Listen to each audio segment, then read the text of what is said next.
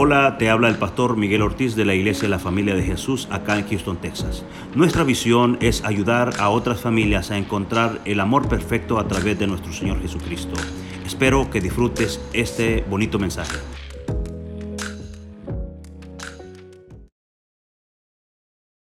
Amén. So, empezamos una serie eh, que se llama, que, que, es de altares, de construir altares al Señor.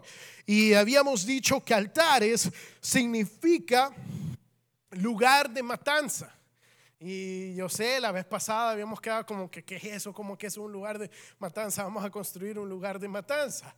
Y sí, el altar es un lugar donde se ofrecen sacrificios, donde en la antigüedad morían eh, animales por nuestros pecados, pero hoy en día el altar es un lugar donde nosotros ofrecemos nuestra vida al Señor como sacrificio vivo a Él. Amén. Entonces, eh, habíamos visto, eh, empezamos con los altares que Abraham eh, ah, construyó y, leímos acerca del primer altar que él construyó, que fue en, una zona que se llama Siquem. Para los que no estaban el domingo pasado, Siquem significaba hombros, básicamente, donde se llevan las caras, donde usted lleva su carga. Y dentro de Siquem, Abraham levantó un altar en el lugar, en el, en el, santuario de Moré, que son los pies del maestro, básicamente. Moré significa maestro. Entonces decíamos que ese es el, el primer altar que Abraham levanta en Génesis, cuando Dios lo llama. Y hoy vamos a seguir con esta temática y vamos a ir ahí al, a Génesis capítulo 12, versículos del 8 al, bien, al 20. Y vamos a leer hasta el capítulo 13, hasta el 4. So, me va a seguir ahí con la lectura y después lo vamos a desglosar, ¿ok? Eh, dice así, Génesis 12, 8. De ahí se dirigió a la región montañosa, o sea, Abraham, que está al este de Betel, donde armó su campamento teniendo a Betel al oeste y a Ai en, al este. También en ese lugar erigió un altar al Señor e invocó su nombre. Después Abraham siguió su viaje por etapas hasta llegar a la región de Negev. En, ese entonces hubo tanta hambre en aquella región que Abraham se fue a vivir a Egipto. Cuando estaba por entrar a Egipto, le dijo a su esposa Sarai, yo sé que tú eres una mujer muy hermosa. Estoy seguro de que en cuanto vean los egipcios te dirán, esa es su esposa, entonces a mí me matarán, pero a ti te dejarán con vida. Por favor, di que eres mi hermana, para que gracias a ti me vaya bien y me dejen con vida. Cuando Abraham llegó a Egipto, los egipcios vieron a Sarai, que era eh, muy hermosa. También los funcionarios del faraón la vieron y fueron a contarle al faraón lo hermoso que era. Entonces la llevaron al palacio real. Gracias a ella trataron muy bien a Abraham. Le dieron ovejas, vacas, esclavos, esclavas, asnos, asnas y camellos. Pero por causa de Sarai, la esposa de Abraham, el Señor castigó al faraón y a su familia con grandes plagas. Entonces el faraón llamó a Abraham y le dijo, ¿qué me has hecho? ¿Por qué me diste a tu esposa? ¿Por qué me dijiste que era tu hermana? Yo pude haberla tomado por esposa. Anda, toma tu esposa y vete. Y el faraón ordenó a sus hombres que la expulsaran, a Abraham y a su esposa junto con todos sus bienes. Génesis capítulo 13. Abraham salió de Egipto con su esposa y con Lot y con todos sus bienes en dirección a la región de Negev Abraham se había hecho muy rico en ganado, plata y oro. Desde Negev, Abraham regresó por etapas hasta Betel, es decir, el, lugar donde había acampado al principio entre Betel y Jai. En ese lugar había erigido antes un altar y allí invocó Abraham el nombre del Señor. Amén. Amén. So, este pasaje eh, eh, es justo donde nos quedamos el domingo pasado. So, vimos el domingo pasado que Dios llama a Abraham de Ur, de los caldeos, y le dice, sal de tu tierra y de tu parentela a la tierra que yo te mostraré, porque allí te voy a bendecir, allí te voy a multiplicar, y de tu descendencia saldrán naciones, y en ti serán todas las naciones redimidas. Estoy parafraseando, pero esa es la palabra. Dios, ese es el plan que Dios le da a Abraham, y Abraham obedece al Señor y sale de Ur y va a la tierra que Dios había prometido. Dice Dios que llega, dice la palabra que llega a Canaán. Estando en Canaán, va hasta la región de Siquén, que es la región donde ponemos las cargas. Llega a la, morada santa de, de Moré y construye un altar y porque allí se le aparece Dios y construye un altar. Entonces aquí es donde nosotros tomamos la lectura y ya vimos el primer altar, ahora vamos a ver el segundo altar que, Abraham levanta. Dice el versículo 8, de allí, o sea, de More, se dirigió a la región montañosa que está eh, eh, al, al, este de Betel, donde armó su campamento, teniendo a Betel al oeste y a Jai al este. También en ese lugar erigió un altar al Señor e invocó su nombre. Abraham llega a una región que se llamaba Betel. Eh, Betel muchas veces es conocido como casa de Dios, pero le explico por qué. Bet, la raíz de la palabra significa casa y es una palabra compuesta de Bet, el eh, básicamente, Bet es casa y Él es el nombre genérico de Dios. Cuando usted ve en Génesis que, dice en el principio eh, estaba Dios y la tierra estaba desordenada, la palabra que se ocupa, la palabra hebrea que se ocupa para Dios es Él es la palabra genérica de Dios, no es el nombre Jehová. So, cuando nosotros decimos Betel, estamos diciendo casa de Dios. Si usted conoce a, alguna persona judía, eh, muchos judíos, los apellidos de ellos son palabras compuestas. Y, es normalmente la primera sílaba es Bet, porque significa casa, porque en, en la antigüedad los apellidos no eran Roberto Quijano, o sea, Quijano, sino que era Bet Quijano. Entonces eso significaba que, yo eh, era, eh, mi padre era Roberto Quijano, hijo de Roberto Quijano, hijo de Arturo Quijano. O sea, yo venía de la casa de los Quijanos. Y así ponga su apellido. Entonces, de eso están hablando acá. Esta es la casa de Él, o sea, el Dios, el único Dios verdadero, E con mayúscula. Entonces, Abraham llega a este lugar que es casa de Dios y qué es lo que hace, qué es lo primero que hace. Dice, cuando llegó a esta región de Betel, ¿el qué? Él armó su campamento. Él dijo, esta es la casa de Dios, es aquí donde yo vivo, es aquí donde yo permanezco y levantó un altar a Dios. Levantó un lugar. Para Abraham la casa de Dios era un lugar físico donde él había establecido el campamento. Y, hoy en día la casa de Dios no son estas cuatro paredes. Mire, a veces nuestras esposas son mil veces mejores pastores que, nosotros. Yo el otro día le estaba contando una historia a Emma. Creo que era la historia de David. Solo, solo tenemos tres que, que, que nos deja contar: Jonás, David y Noé. Y Noé no le gusta todavía mucho.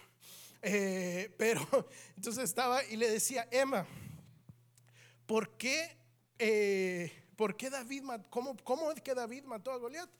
¿O por qué pudo matar a Goliat? Y se queda callado y yo le digo, porque Dios estaba con David. Y lo repite. Y entonces Dios siempre está contigo, ¿verdad? Sí.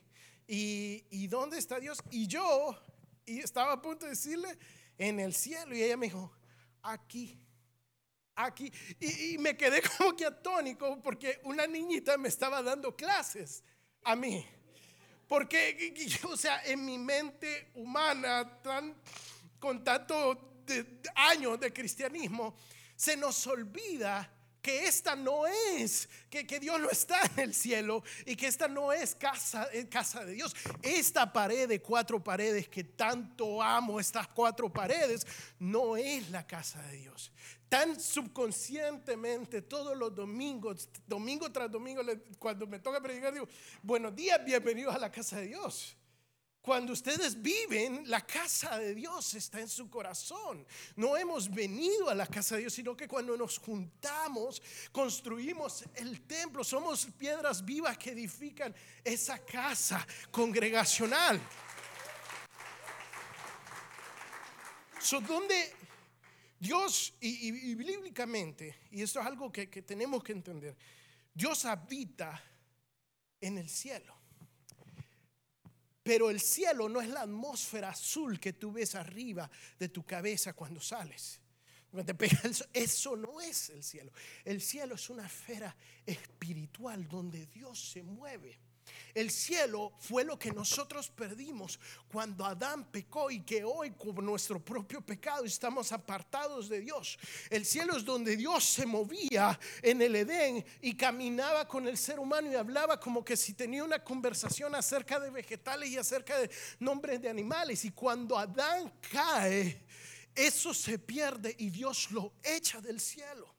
Y Dios tiene que levantar otra cabeza de raza. Adán era cabeza de raza, levanta a Jesús cabeza de raza, para que en el altar de la cruz se ofreciera sacrificio para darnos entrada al cielo.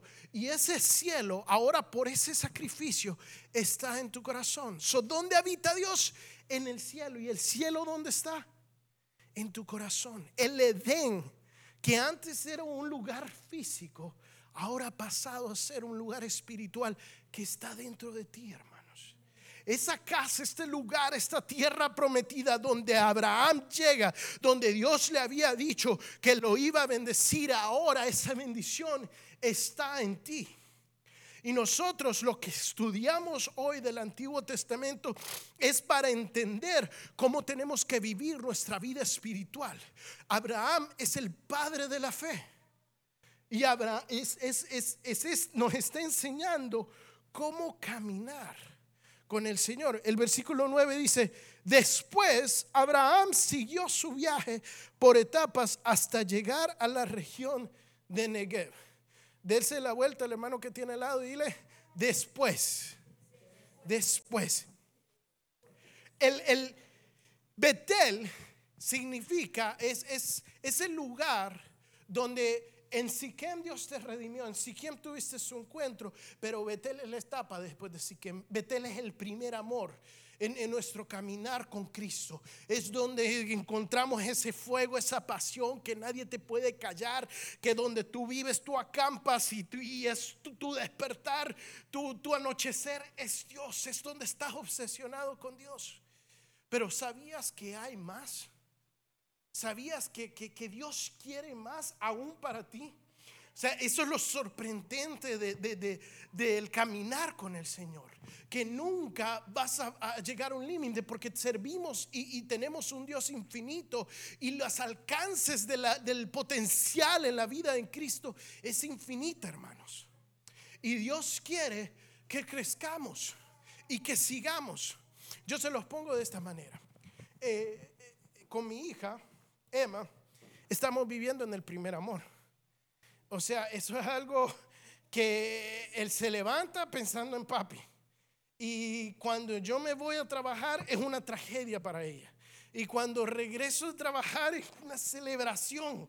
Es que wow, o sea, y ella vive con que papi, papi, la pobre mamá, que, que le vive cocinando, que no, mamá no, mamá, y- y va a ver, y es hermoso y yo lo disfruto, pero en teoría lo sé que no siempre va a ser así conmigo, porque es parte del crecimiento. Es parte del ser humano de crecer y, madurar en su biología, en su entendimiento, en su carácter. Pero Dios también nos llama a crecer como seres espirituales. Por eso la palabra dice, después Abraham siguió su viaje por etapas hasta llegar a la región de Negev. Usted sabía que en el caminar cristiano, que en el, que en el caminar de la fe hay etapas. Hay etapas de crecimiento, hay etapas de aprendimiento, hay etapas de servicio, hay etapas donde uno se tiene que quedar tranquilo, hay etapas donde uno tiene que, que tener paciencia. Y esa es parte de nuestro crecer con Cristo. ¿Hasta dónde? Hasta llegar a Negev. Negev era una zona desértica. Era, era un desierto. Negev es el mismo lugar donde cuando Agar queda embarazada y sale huyendo, se dice, aquí me muero. Es el mismo lugar donde no había nada. Hasta allí llegó Abraham. hasta un desierto. Y muchas veces nos toca en el caminar con Cristo llegar a estos desiertos donde no sientes ese primer amor, donde no está ese Betel, pero tenemos que mantenernos firmes porque es una etapa que el Señor te está permitiendo vivir, que el Señor quiere que tú aprendas a caminar por fe. Y si tú te crees mejor que Abraham, el padre de la fe, entonces vas a pasar el desierto mejor que, que Abraham. Porque mire cómo reacciona Abraham. Versículo Dios versículo 10, en ese entonces hubo tanta hambre en aquella, eh, en aquella región que Abraham se fue a vivir a Egipto. O sea, Abraham ya estaba en un desierto. Ya estaba en un lugar donde no hay nada, donde cuesta encontrar agua. Y encima de que estaba en un desierto, eh, encima de que estaba en un desierto, empieza a haber una gran hambre. O sea, muchas veces tú estás pasando una prueba y las cosas, en vez de, mejorar, de, tú estás diciendo, ¿cuándo va? ¿Cuándo voy a salir de esto? ¿Cómo ves? En vez de mejorar, las cosas se, se ponen peor. Y es aquí, la tribulación va a venir.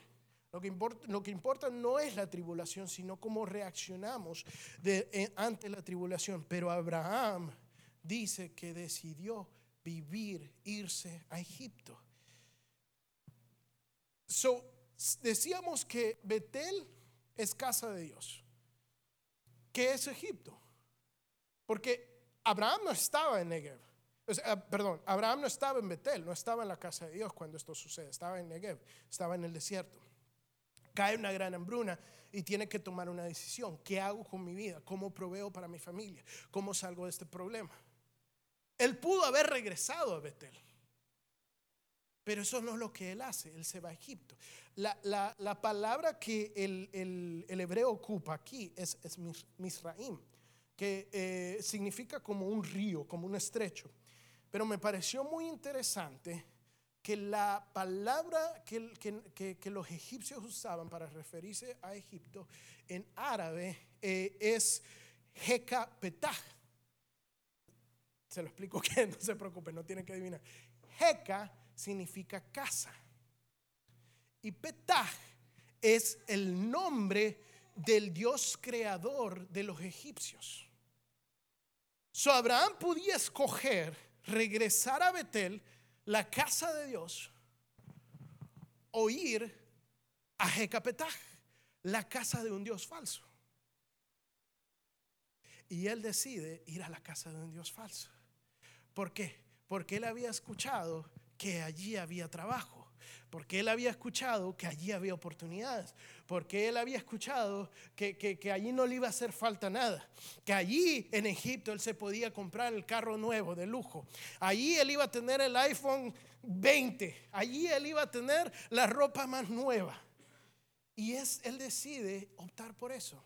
Sabía que esta tierra hermosa que tanto amo, eh, puede ser una tierra prometida como puede ser un Egipto. Aquí Dios nos ha traído para florecer. Es una tierra donde Dios nos ha bendecido. Pero así como, como es de bendecida esta tierra, así puede ser de maldición todo lo que tiene para ofrecer esta tierra. El problema es al Dios que tú decides servir, porque estamos hablando que la casa de Dios ahora es un lugar espiritual, no es un lugar físico. Y el problema es que en Egipto nos encadenamos con muchas cosas. Conocido decenas de personas que decían, no, yo en mi país iba a la iglesia y me congregaba y servía, pero vinieron acá y se olvidaron por qué. Porque empezaron a trabajar y hacer. Y, y mire lo que le sucede a Abraham, dice, versículo 11, 13. Dice, cuando estaba por entrar a Egipto, le dijo a su esposa Sarai, yo sé que tú eres muy hermosa. Estoy seguro de que en cuanto te vean los egipcios dirán, es su esposa. Entonces a mí me matarán, pero a ti te dejarán con vida. Por favor, di que eres mi hermana, para que gracias a ti me vaya bien y me dejen con vida. Yo no sé, o sea, Sara si fuera, si fuera mi esposa, yo no sé si me pegaría o me diría gracias, porque le estaba, le estaba, le estaba dando un complemento y le decía, amor, mira, es que, es que vos sos súper hermoso, la mujer más linda, preciosa, sos una mamacita, pero al mismo tiempo, está, pero aquí vamos a pretender como que no estamos casados. o sea, o, es una o la otra. Entonces, pero vemos esta artimaña de Abraham de, de ver cómo salir adelante. Y, y en sí, cualquiera diría, Abraham lo estaba haciendo para proteger a su familia.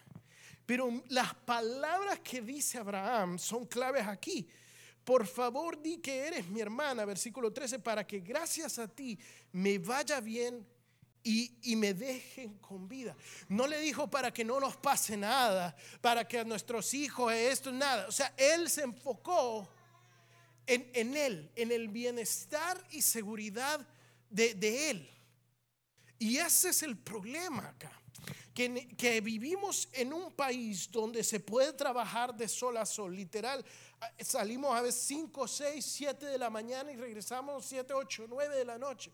Y los sacrificios que se hacen en este país, especialmente en la comunidad hispana inmigrante, e, e, es por nuestros hijos para que puedan estudiar, para que yo pueda pagar la casa, que lo que yo no tuve, que ellos lo puedan tener.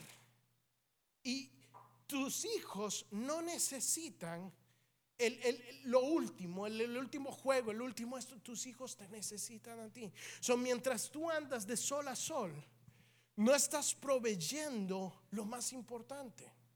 ¿Sabían que el eh, otro día escuchaba algo que me parecía súper, me caía como balde de agua fría, porque como hispanos en general, al hombre, toda la vida se nos ha dicho, tu trabajo es proveer. Tu trabajo es proveer. Y, y el problema de eso es que nuestros padres solo nos enseñaron a proveer de una manera, que es económicamente. Y, como ese era el, el, rol del hombre, siempre ha sido proveer, de, eh, eh, y, y, lo hemos confundido en proveer económicamente, como hombres se nos olvida, y hoy en día esto aplica a todo, hombre y mujer, se nos olvida que no solo tenemos que proveer económicamente, sino que tenemos que proveer emocionalmente por nuestras familias, tenemos que proveer, espiritualmente para nuestras familias. Pero como nuestros padres tal vez no nos enseñaron esto, no entendemos lo, que, lo importante que es proveer todo no solo económicamente para nuestras familias. Entonces, Abraham estaba enfocado en él mismo y decía, mira, este es el plan, esto es lo que vamos a hacer. Y veamos cómo funcionó este plan, versículo 15 al 20. Dijo, también los funcionarios del faraón la vieron, sabieron que era muy bonita la, esposa de Abraham, Sarai, y fueron a contarle al faraón lo hermoso que era. Entonces la llevaron al palacio real. Y gracias a ellos trataron Gracias a ella trataron muy bien a Abraham. Le dieron ovejas, le dieron vacas, le dieron esclavos, esclavas, asnos, asnas, camellos. Pero por causa de Sarai, la esposa de Abraham, el Señor castigó al faraón y a su familia con grandes plagas. Entonces el faraón llamó a Abraham y le dijo, ¿qué me has hecho? ¿por qué no me dijiste que era tu esposa? ¿Por qué, le por, ¿Por qué dijiste que era tu hermana? Yo pude haberla tomado por esposa. Anda, toma tu esposa y vete. Y el faraón ordenó a sus hombres que expulsaran Abraham y a su esposa junto con todos sus bienes. So Abraham no le gustó el plan de Dios. Dios le había dicho, este es mi plan y esto es lo que voy a hacer con tu vida. Pero cuando las cosas se pusieron difíciles, en el plan de Dios, Abraham dijo, yo tengo un mejor plan. Y este es el plan. Nos vamos a ir en Egipto y vamos a mentir de que no estamos casados y nos va a ir bien. Y resulta que el plan de Abraham estaba a punto de arruinar todo el plan que Dios tenía para su vida. El plan que Dios tiene para tu vida es mil veces mejor y más alto del que tú tienes para tu vida. Lo que tú estás haciendo, tu sueño y tu visión, no es nada comparado a lo que Dios está haciendo. Y tu sueño y tu visión está entrometiéndose con el propósito que Dios tiene para tu vida. Y eso es lo que estaba viendo Abraham. Él dejó que el plan fluyera y dijo, bueno, aquí no va a ir bien. Empezó a ver las ganancias de su trabajo, empezó a ver que los camellos, las vacas, las asnos, todo. Y llaman a la esposa al palacio del faraón. No le, no le llamó a él para verla y conocerla y maravillarse y decirle, ay, qué bonita eres. No, la llamó para tomarla como mujer. Y este es el primer encuentro que el faraón tiene con Dios. Muchas veces pensamos que fue con Moisés, pero el faraón conoce a este Dios con Abraham. La primera vez que el pueblo el egipcio sufrió plagas fue con Abraham. No sé cómo, me imagino que el Espíritu Santo le dijo al faraón, porque la Biblia no dice quién le dijo al faraón, pero se le reveló que todo lo que estaba pasando era porque Saraí en realidad era la esposa de Abraham. Tú sabías que por mucho que tú trates de huir del plan de Dios, Dios va a luchar para que ese plan se cumpla en tu vida. Yo, cuando era joven, ya como que aprendí a aceptar, aunque ya como que sé la teoría, no me gusta muchas veces y quiero todavía luchar con Dios. Pero una de las eh, cosas con las que siempre era como que, sí, no, sí, no, era el libre albedrío y la predestinación. Para rápidamente, para los que no saben, el libre albedrío es que tú tienes completa libertad de las decisiones que tomas. La predestinación es que tú tienes que, que, que tú no tienes control de tus decisiones, que son predestinadas por el Señor. Y ahí entramos en predeterminación y un punto teológico. Pero yo siempre luchaba y decía, no, si es que es predestinado.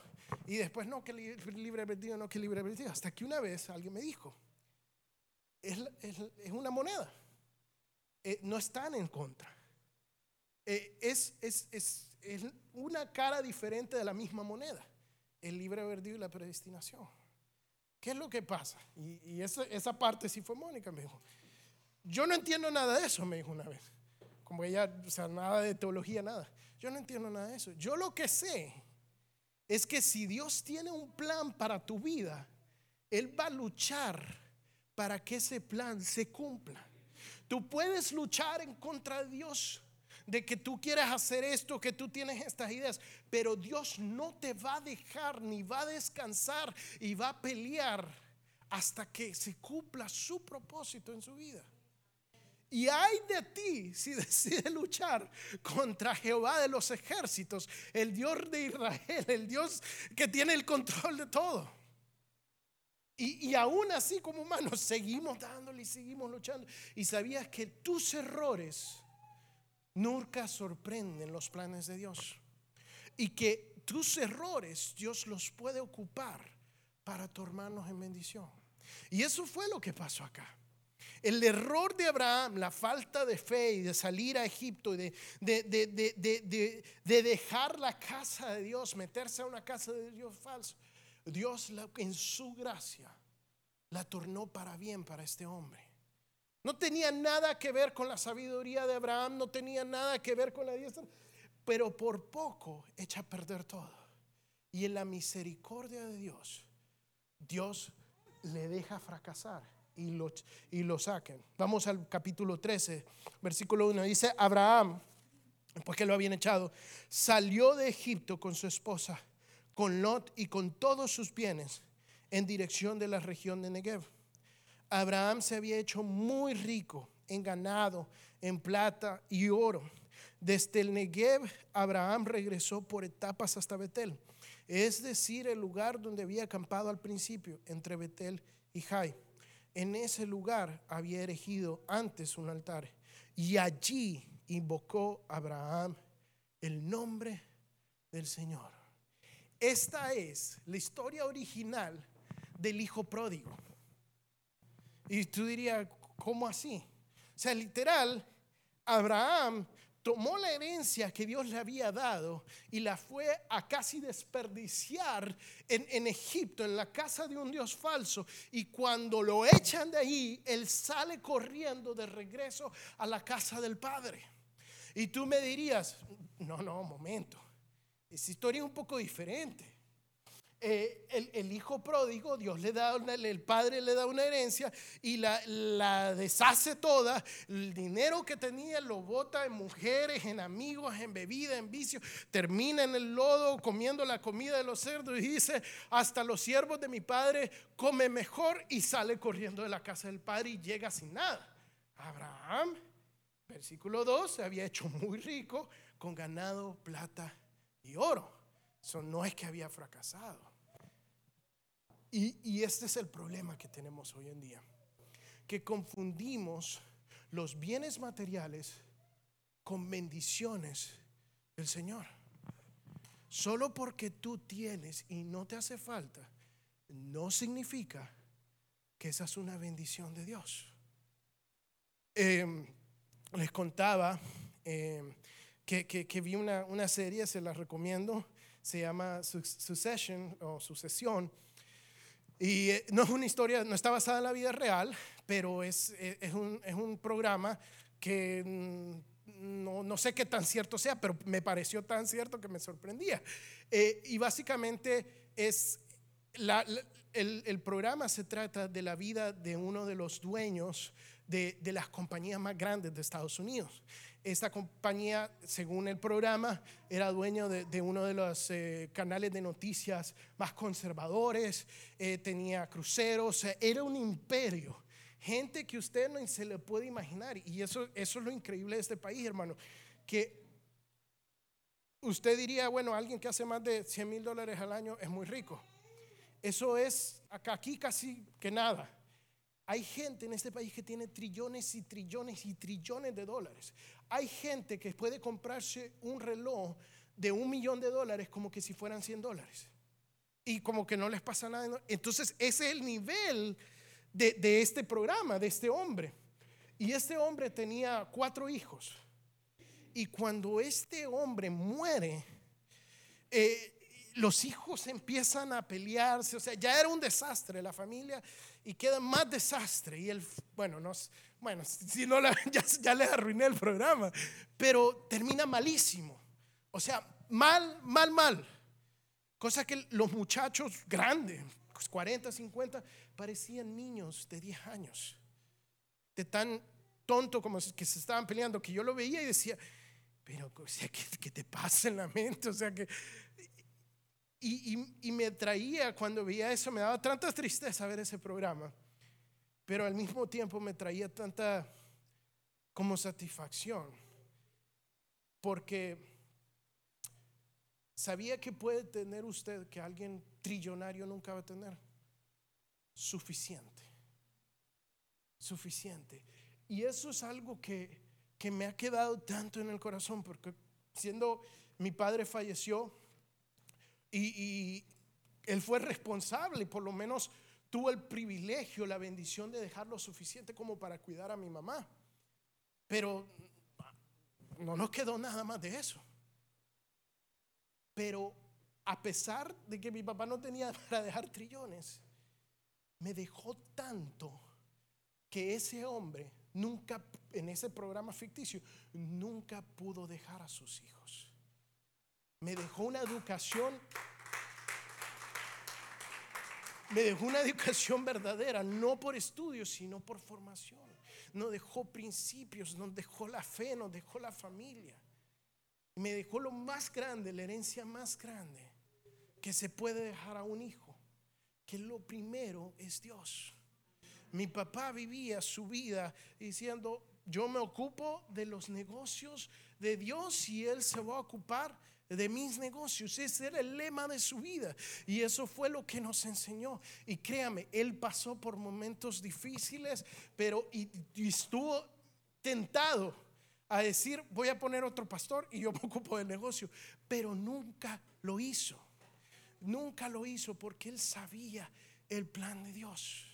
Y ese es el problema de este país, hermanos, que nos han encadenado esta, esta libertad que decimos celebrar, está sujeta a, a un sinfín. Usted puede ganar 18 mil dólares al año o 250 mil dólares al año. Y los estudios dicen que la, la persona que gana 18 mil y la que gana 250 mil viven cheque a cheque. No importa cuánto usted gane, el problema de este país es que entre más gana, más gasta. Entre más gana, más gasta. ¿Por qué? Porque siempre hay una cartera nueva, porque siempre hay esto, porque siempre hay un carro y las cosas suben y las cosas suben y estamos como corriendo. ¿Por qué? Porque estamos viviendo en Egipto y porque hemos puesto nuestra seguridad en eso. Había dos, dos, dos muchachos jóvenes exitosos que ganaban eso, ganaban 200, 250 mil dólares, cristianos, y querían llegar a ganar por lo menos un millón de dólares al año. Entonces se meten a la escuela de, de negocios de Harvard para hacerse, porque uno era ingeniero y solo con esa manera podía tener un trabajo fuera de Estados Unidos que le pagara eso, eh, y, el otro era, eh, corría corredor de bolsas. Entonces, para poder ser un, socio en, una de estas firmas de corredora de bolsos, tenía que tener un, un, MBA de Harvard. Entonces, los dos se meten con esta mentalidad que la meta en su vida era ganar más de un millón de dólares al año. Y estando en esto, ellos llevaban, eran cristianos, toda su vida habían diezmado, toda su vida. Desde que empezaron a trabajar hasta que ya estaban ganando 150 mil, diezmaban. Y eran buenos y fieles diezmadores. Entonces, como eran cristianos, llevaban una clase, eh, como una clase extra eh, de eso. Y el profesor les, les dijo en esa clase cristiana que tenían que hacer un estudio. Entonces, como ellos estaban estudiando negocios, pero bueno, vamos a hacer un research paper de eso, de hombres cristianos exitosos y cuál ha sido la clave de su éxito. Entonces ellos hicieron una encuesta, creo que eran como 100 millonarios cristianos y era anónima la encuesta. Y les hacían preguntas de, cómo manejaban su dinero para, para que pudiesen publicar esto en, este estudio. Y lo sorprendente es cuando empezaron a recibir estas encuestas, eh, que ellos empezaron a ver un patrón.